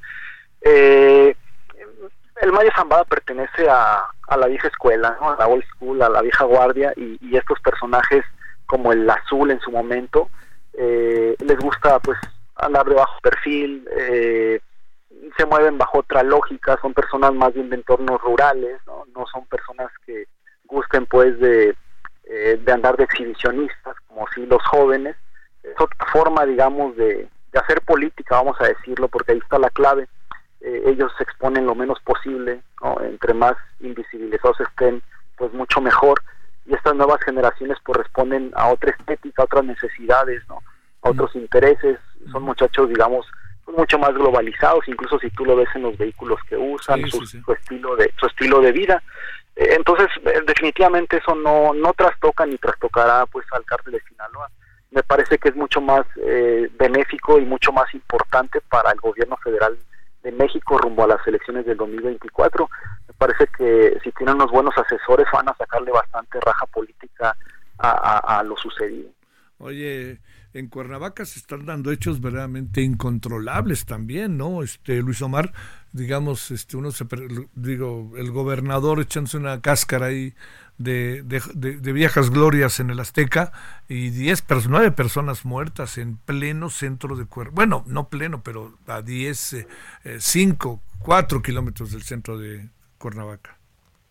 Sí, bueno, hay, hay zonas de México que son pues básicamente ingobernables, ¿no? Eh, Cuernavaca, Guerrero, Michoacán, ¿no? Eh, que eh, responde realmente a la lectura puede ser eh, diversa, ¿no?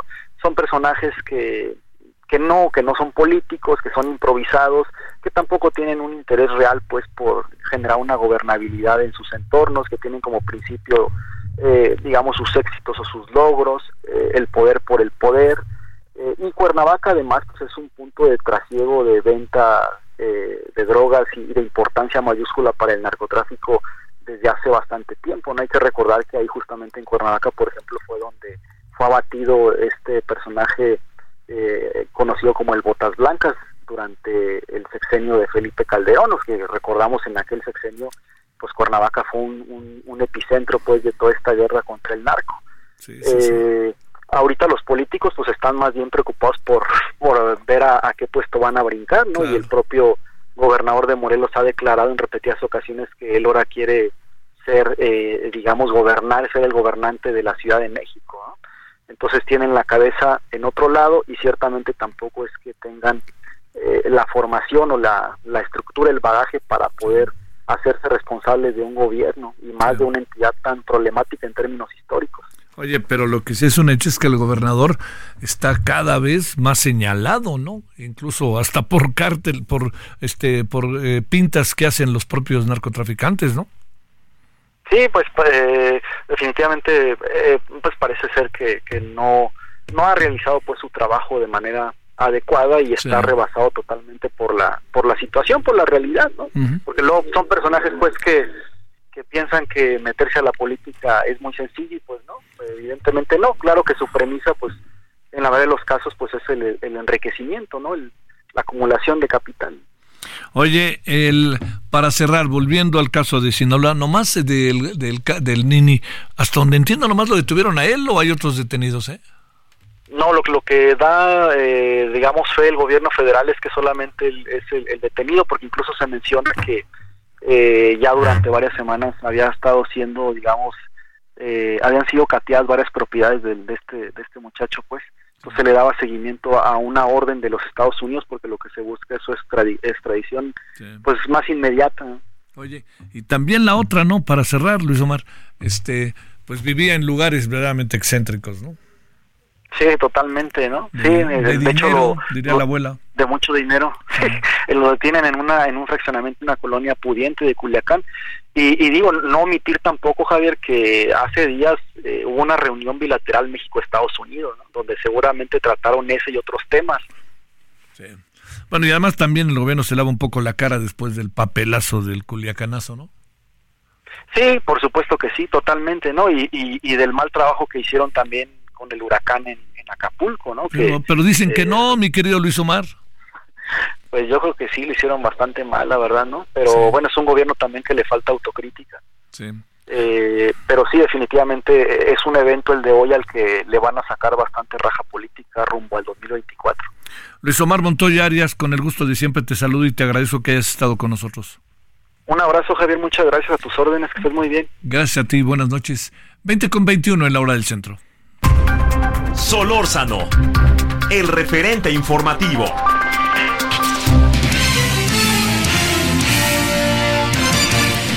Querida Lisette Coello, ¿qué pasa en Chiapas? ¿Qué pasa con el queridísimo cañón del sumidero? Otra vez, adelante.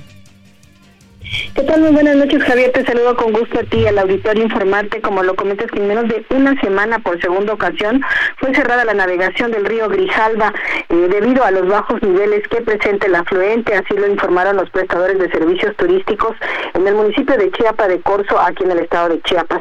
Fue el domingo pasado que se presentó este fenómeno después de tres años.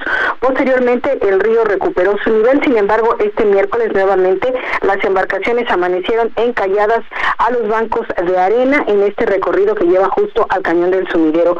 Celina Escobar, quien es presidente de la cooperativa Ángel Albino Corso, señaló que son más de 30 embarcaciones las que no pudieron realizar los recorridos a este sitio tan importante turísticamente hablando para Chiapas, por lo que les afecta gravemente a la economía familiar y a su vez pues también genera problemas a los municipios que se encuentran aledaños, ya que pues de aquí, de este río, toman el agua para potabilizarla. Agregó también que es la Comisión Federal de Electricidad la encargada de vigilar tanto el nivel del agua de la presa Chicoacel y el afluente, pero pues no les fueron notificados nuevamente a tiempo sobre este descenso de agua, el cual también pues ha causado impacto en los visitantes. Finalmente te comento que hasta el momento ninguna de las autoridades correspondientes pues han emitido alguna información oficial sobre el por qué están cerrando pues ahora de manera más paulatina las compuertas de las presas que permiten pues obviamente que, que no permiten que el turismo pues realice estos recorridos al cañón del sumidero. Ese sería el Javier.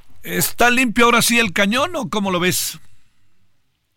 Pues eh, ahorita como no ha llovido, eh, pues la, la, ahora sí que la basura eh, pues sí ha sido recogida por parte de la Comisión Nacional de Áreas Naturales Protegidas, que es la encargada junto con Protección eh, Civil. Sin embargo, pues ellos prevén que con las lluvias que puedan traer los frentes fríos, pues pueda regresar esta basura en el llamado tapón, que le llamamos nosotros, justamente dentro del cañón del sumidero, Javier. Sale, te mando un gran saludo, Lisette. Gracias. Muy buenas noches. Bueno, vámonos a las 23 con 51 en hora del centro, casi con las 23 eh, con 19, perdón, 20 con 24. Este, eh, mire, en la noche vamos a, entrarle ahí a diferentes temas. Eh, bueno, primero la semana que entra, le adelanto, vamos a hacer varias cosas allá desde la Feria Internacional del Libro de Guadalajara, tanto en radio como en televisión. Hay algunas cosas que son muy interesantes. nos va a tocar participar en una conferencia ya en la UDG la querida UDG, nos va a tocar este en la mesa una mesa muy muy atractiva sobre, fíjese, van a estar diferentes ministros de la Corte, ministras, ministros, y va a estar una va a ser una mesa muy interesante para hablar del trabajo de los ministros y particularmente con un tema que ha puesto en la mesa el ministro Pérez Dayán, que es el tema de el derecho a la información, ¿no? Por parte de los ciudadanos hacia el trabajo de la Corte, hacia el trabajo del Poder Judicial. Esto es, creo que es algo muy importante. A ver, y van a salir otras cosas, va a salir fideicomiso, va a salir muchos otros temas, como usted puede imaginar. Es el sábado en la tarde allá en, en el marco de la Feria Internacional del Libro de Guadalajara. Bueno, vamos a una pausa y vamos a regresar con enormisísimo gusto con Mauricio Merino. ¿Y usted cree que se puede hacer una megafarmaciota a final de año? Pues a ver qué dice Mauricio. El referente informativo regresa luego de una pausa.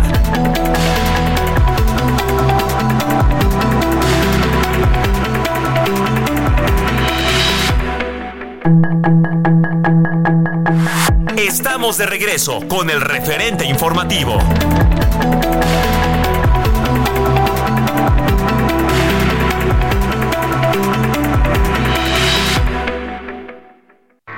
Vive un mes lleno de ofertas exclusivas y dinamismo con Ford Escape híbrida. Estrénala a 24 meses sin intereses más seguro promocional. Visita a tu distribuidor Ford más cercano. Consulta términos y condiciones en Ford.mx, vigencia del 1 al 30 de noviembre de 2023. Heraldo Radio, una estación de Heraldo Media Group. Con la H que sí suena y ahora también se escucha. Aprovecha un mes lleno de ofertas exclusivas y experiencias únicas con Ford Territory. Estrénala a 24 meses con tasa de 9.99% y seguro sin costo. Visita a tu distribuidor Ford más cercano. Consulta términos y condiciones en Ford.mx, vigencia del 1 al 30 de noviembre de 2023 jefe del Consejo de Seguridad Nacional de Israel, Sashi Hanevi, anunció que ningún rehén israelí secuestrado por el grupo terrorista Hamas será liberado antes del viernes, pese al anuncio de la tregua prevista a partir de las 10 horas locales de este jueves. La coordinadora humanitaria de Naciones Unidas para Palestina, Lynn Hastings, confirmó la entrada de combustible a la franja de Gaza desde Egipto en las últimas horas, lo que calificó como una oportunidad de incrementar las operaciones humanitarias en la zona. El ministro de Exteriores de Israel, Eli Cohen, aseguró que el secretario general de Naciones Unidas, Antonio Guterres, puede actuar como portavoz de Hamas, luego de acusarlo de ser parcial con su país, y reiteró que el portugués no representa la postura de los miembros del organismo. El Estado Mayor Conjunto de Corea del Sur anunció que Pyongyang lanzó un misil balístico al Mar del Este que falló durante su vuelo, luego de anunciar la suspensión parcial de un acuerdo militar bilateral como consecuencia del lanzamiento de un satélite espía norcoreano. Luego de felicitar vía telefónica al presidente electo de Argentina Javier Milei por su triunfo en las elecciones del domingo pasado, el mandatario de Estados Unidos Joe Biden informó que no acudirá a su toma de posesión el próximo 10 de diciembre debido a cuestiones de agenda. La gobernadora de Nueva York, Kathy Hochul, y la jefa de contraterrorismo de la Policía Estatal, Rebecca Wegner, descartaron algún móvil terrorista en el choque y posterior explosión de un vehículo en el puente Rainbow, esto en la zona de las cataratas del Niágara en la frontera con Canadá, que dejó dos personas fallecidas. Aunque no reveló los motivos, el presidente de Colombia, Gustavo Petro, anunció la salida del alto comisionado para la paz, Danilo Rueda, quien será sustituido en el cargo por el jefe negociador del gobierno con la guerrilla del Ejército de Liberación Nacional, Oti Patiño. Para el referente informativo, Héctor Vieira.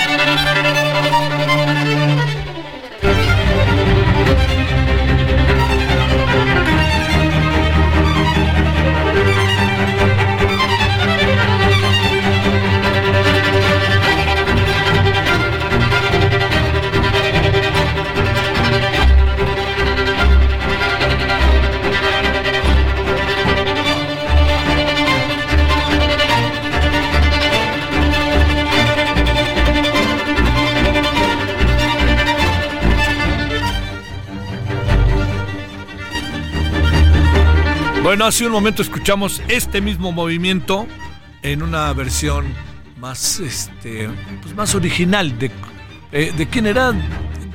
Eh, sí, pero ¿de quién era la, versión? De la orquesta. Ahorita le bueno, de la orquesta sinfónica.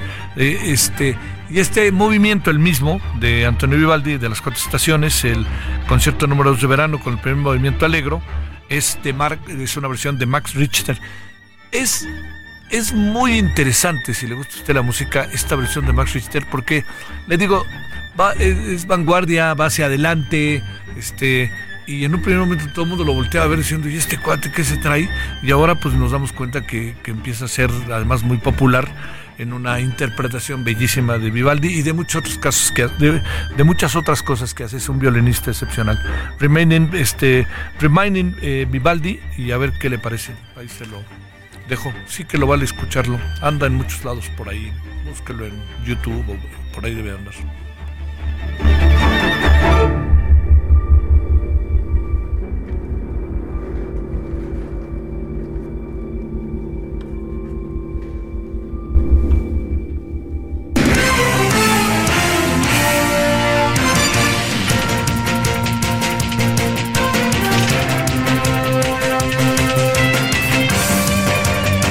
con enorme gusto, más que el de costumbre, que siempre es mucho, saludamos a Mauricio Merino, analista político investigador de la Universidad de Guadalajara. Querido Mauricio, ¿cómo has estado? Javier, pues encantado de oírte, como siempre. Bueno, más, más que el de costumbre, Mauricio. Eh, ¿Qué vas a hacer en la FIL? A ver, cuéntanos, supongo que hace que te invitaron a mesas y no sé qué tanto. Voy a presentar un libro, Javier. Sí, claro. Sí, Voy a presentar uno que publicó eh, debate eh, Penguin Random House que se llama Cato por liebre. La importancia de las palabras en la deliberación pública. El, día 27 de noviembre. Estás invitadísimo. ¿Es 27? ¿Es lunes? Es lunes 27, sí. ¿A qué hora es, oye? A las 7 de la noche. Ah, estamos en el noticiero. Pero a ver si el martes hablamos de tu libro, ¿no? Ah, pues encantado. Estaría padrísimo, encantado y además, pues sí, voy a estar en otras presentaciones. Supe que ibas a estar en una mesa, ¿no? Este, por ahí, ¿no? y en otras presentaciones de libros. Pues hay además hay un seminario internacional que hacemos cada año de la Red por la Rendición de Cuentas en el marco de Fil Pensamiento. Y, y bueno, ese es un seminario que es el ya la decimasegunda edición el seminario internacional, vienen de toda América Latina y vamos a hablar de corrupción política. Va a haber, entre otras muchas cosas, conferencias magistrales de Don Guyen, súper experto en estos temas de observación, seguramente el mayor experto de Naciones Unidas en el tema electoral. Don Guyen, viene Toby Mendel, el del Center for Law and Democracy de Canadá. Viene Janine Otálora, va a dar la la ministra eh, magistrada del Tribunal Electoral. Ah, son interesantes, esa, claro. No, no, no, viene, bueno, viene Manuel Alcántara, un experto de la Universidad de Salamanca, muy conocido, que estudia partidos en América Latina, las magistrales.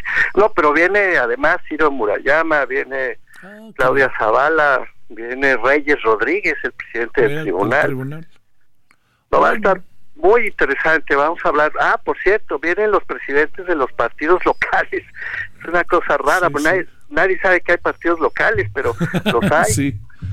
Y, y, va a haber una mesa de debate con los partidos locales, con las y los presidentes de los partidos locales. Va a estar bueno. Va a haber mucha chamba, Javier. Tengo mucho trabajo para lo sé, lo semana. Oye, y luego leí hoy que a lo mejor Claudia Sheinbaum iba el domingo a presentar el libro de Paco Ignacio Taibo. Lo supondría yo, pero todo indica que va a ser el domingo, entonces ahí también habrá momento de atracción y atención, ¿no? Pues seguramente, ¿no? Seguramente hay hay mucho interés. Qué bueno, ¿no? La verdad que venga, que vengan este, las candidatas, ya son candidatas. Es puro cuento. Ojalá vinieran todos, porque la fila es muy importante para, para el mundo del pensamiento, del libro en español. Es la feria más importante en español del mundo entero. Fíjate que a mí me toca el sábado algo que sé que a ti te podría interesar mucho. Voy a compartir que me toca, eh, es el tercer año que me toca. Es una mesa con eh, que conducimos eh, Carmen Aristegui, tu servidor, con eh, los ministros de la las y los ministros de la corte. Entonces se pone bueno. ¿Y sabes quién entró ahora que me dio mucho gusto como tercer personaje? Edna, Edna Jaime. Entonces, ah, ¿cómo no? Sí, entonces debe de ser algo interesante ahí. El, no, basta, este ¿y a poco vienen pero las y los todos. Sí, bueno, no todos. El año pasado sí vinieron muchos, pero este año, por ejemplo, no va la ministra Yasmín, pero sí va, este, sí, bueno, sí van, van como cuatro de ellos, ¿no? Y este lo organiza el ministro Pérez Dayán, que, que se esmera enormemente en que todo mundo esté representado, etcétera. Se pone bueno, se pone bueno. Bueno. Se va a poner bueno el debate sobre Saldívar. Saldívar, claro. ¿Cómo, hay que decirle? Porque no es ministro en retiro, porque no terminó sí, No, no es Olga Sánchez Cordero.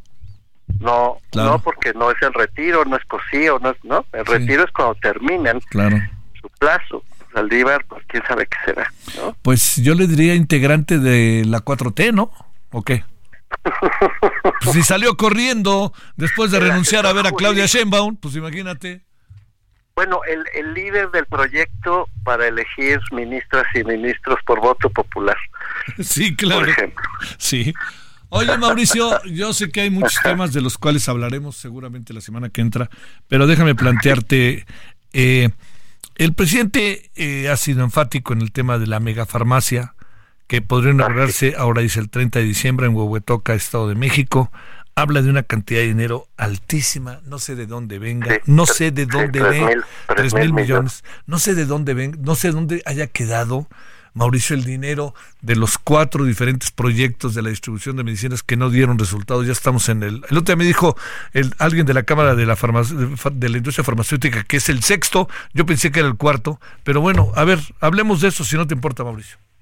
No, no, encantado, Javier, porque además, fíjate que en el movimiento en el que participo y tú también, eh, nosotras, nosotras, nosotres, nosotros, ¿no? La tercera O es con una X.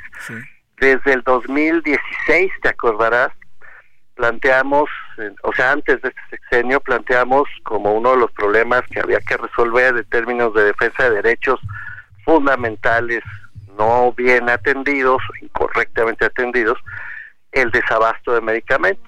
Ya desde entonces, que no era particularmente grave, pero era muy importante porque afectaba a, pues literalmente a centenares de miles de familias ya desde entonces en tratamientos particularmente delicados.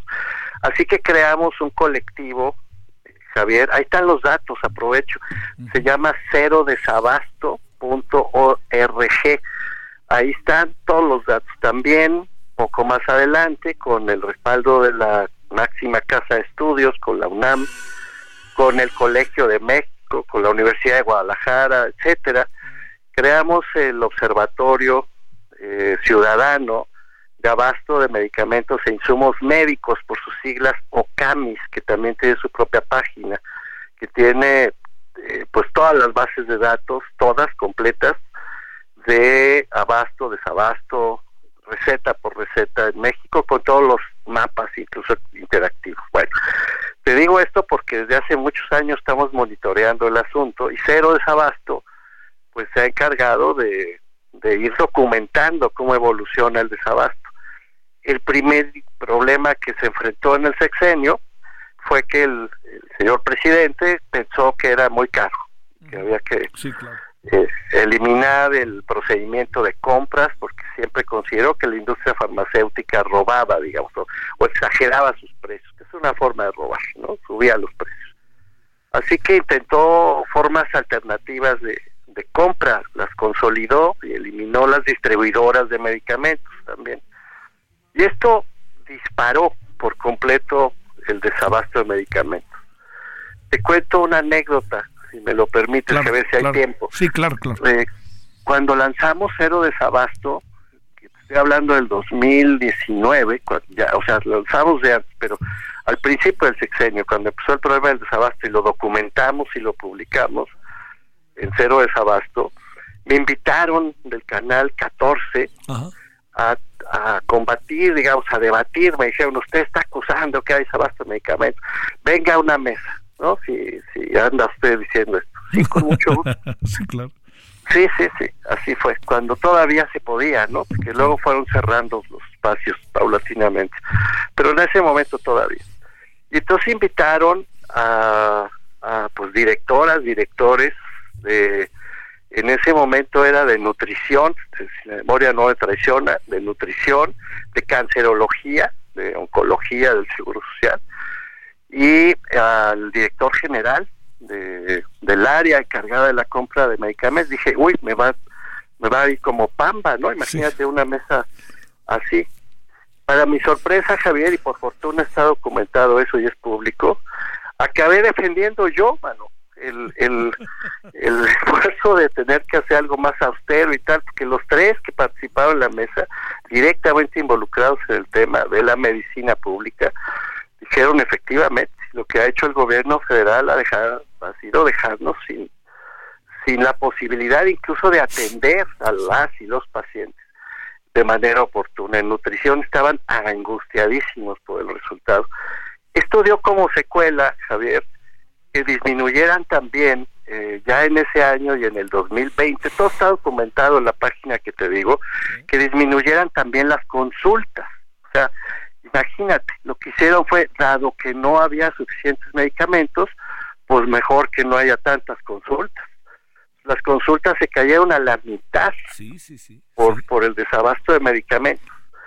Y los costos eh, vinculados con la compra de medicamentos en farmacias privadas hicieron que se incrementara exponencialmente las consultas que las personas más pobres acaban haciendo en los consultorios estos chiquitos adosados a las farmacias privadas, tú sabes, hay por todos lados.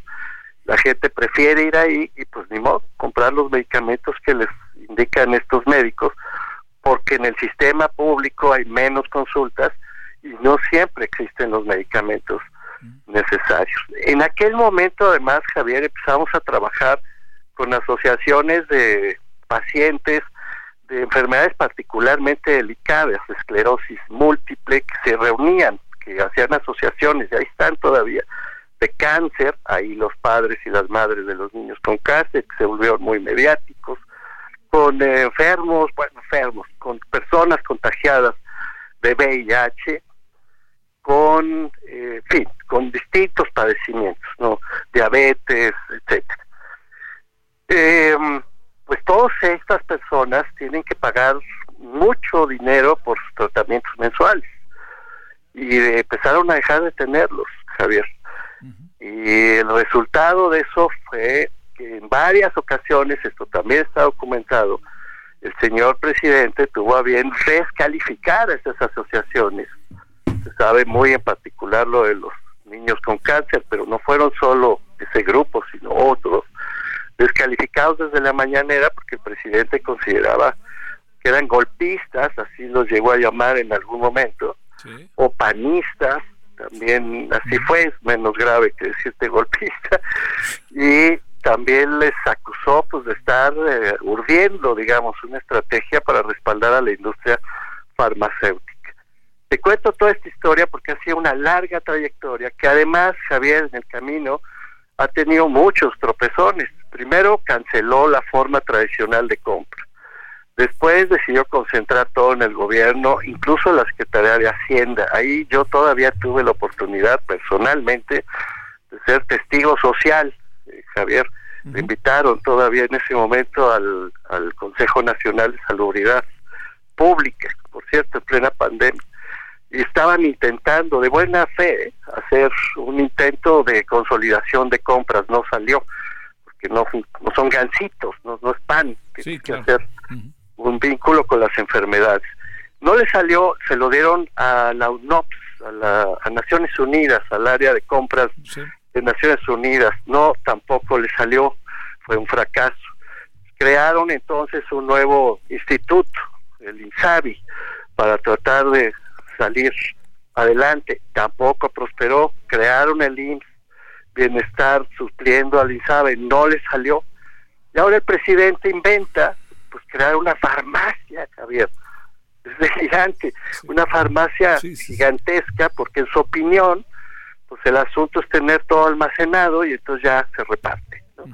no, no funciona de esa manera el abasto de medicamentos. Hay, por otro lado, un estudio que hicimos con el Programa de Naciones Unidas para el Desarrollo, todo está en la página que te estoy diciendo, donde participaron especialistas pues, del, más alto nivel de distintas instituciones de investigación pública. Bueno, pues se demuestra que el problema no es hacer una farmacia, el problema es crear una cadena de distribución sobre la base de la demanda real que plantean las y los pacientes, de las enfermedades reales que están atendiendo, de la oportunidad de hacer llegar estos medicamentos y esos tratamientos a esas personas en el lugar en donde los necesitan y además de tener inventarios, sistemas de registro de inventarios que hasta el día de hoy, querido Javier, no los tiene el gobierno mexicano. O sea, no es una farmacia, es un problema de gestión pública completamente mal diseñado. Oye, ¿por qué el presidente insistirá en que a final del año se va a tener todo esto, etcétera, no en diciembre y que ya se tiene la instalación? ¿Qué, qué supones? Eh? No, pues no supongo, es bastante evidente. Vienen elecciones y el presidente tiende a hacer dos cosas. Ya, esto ya es un patrón de conducta sexenal. De un lado, frente a los problemas, los niega, ¿no? Del otro lado, ofrece soluciones que algún día se verán realizadas. Te puedo hacer la lista larga, ¿no? Seguridad, algún día se va a resolver. Educación, sí, qué terrible. Día, va a venir la gran reforma. Sí, o sea, lo que tú quieras, ¿no? Y en este caso de los medicamentos, repetidamente ha dicho que vamos a tener un sistema como el de Dinamarca. ¿Cuándo? Pues algún día. El chiste es patear las soluciones hacia el futuro y decir que esas soluciones son ideales, pero que si no llegan a prosperar, pues es porque los conservadores y los críticos no lo dejan avanzar. ¿De dónde saldrán esos tres mil millones de pesos? No, bueno, de transferencias. Tú sabes que casi el, el eh, 40% del presupuesto que dio Javier, que aprueban los diputados, se cambia en el camino. Eso también está documentado pues, en, otra, en otra página, en otros estudios, en este caso en combate a la corrupción.mx. Bueno, el gobierno federal, en particular el del presidente López Obrador, ha cambiado los presupuestos digamos que eh, discrecionalmente, como le ha venido en gana, pues. Eh, los diputados aprueban una cosa, que por sí le aprueban todo lo que pide, pero aún así él le va cambiando. Entonces se va transfiriendo recursos más o menos sobre la marcha, según las necesidades que va presentando eh, el gobierno del presidente López Obrador desde su oficina. salen de ahí, salen de ahorros, que sí, dinero que no se gasta, de las transferencias que te estoy mencionando. Y por cierto, hay un montón de fideicomisos, además, que se han venido creando a lo largo del sexenio. Dice que elimina, pero crea otros. Pero ese es otro tema que está vinculado, sin embargo. Sí, claro. Pues sí. Sí, sí, sí. Así, o sea, no, no hay problema. Salen de la misma bolsa tuya y mía, de la bolsa del petróleo y de la deuda pública. Es esa pesca. Querido Mauricio, ya hablaremos la semana que entra y te agradezco muchísimo tu participación y claridad como siempre. Muchas gracias, Mauricio. Te abrazo fuerte, querido Javier, aquí te vengo a Guadalajara. Es, va a ser un gusto, gracias. Oiga, nos vamos, estaremos exactamente en cinco minutos y medio, aquí juntito, en Heraldo Televisión, con los temas que ya le dije hace rato que vamos a tener. Eh, creo que puede haber cosas interesantes. Seguiremos con lo de la megafarmacia, pero también con temas que tienen que ver con el, asunto de, eh, de, la terna, ¿era? era que, me, que me hice ahí un poquito de bolas. Eh, no, la, claro, la terna. ¿Y sabe usted cuántas armas hay en México y cómo se trafican las armas? Bueno, de esas, entre otras cosas hablaremos de ello. Siga aquí con nosotros, nos vemos en cinco, cuatro, cinco minutitos aquí juntito, era la televisión. Ojalá nos acompañe hasta el rato. Hasta aquí Solórzano, el referente informativo.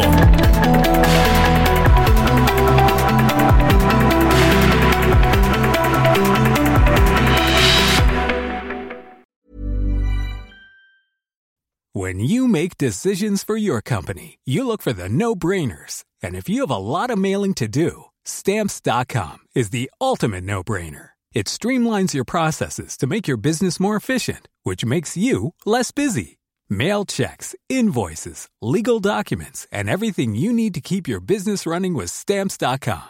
Seamlessly connect with every major marketplace and shopping cart. Schedule package pickups and see your cheapest and fastest shipping options from different carriers, with rates up to 89% off USPS and UPS rates. And with the Stamps.com mobile app, you can take care of mailing and shipping wherever you are. Make the same no-brainer decision as over 1 million other businesses with stamps.com. Sign up with code program for a 4-week trial plus free postage and a free digital scale. No long-term commitments or contracts.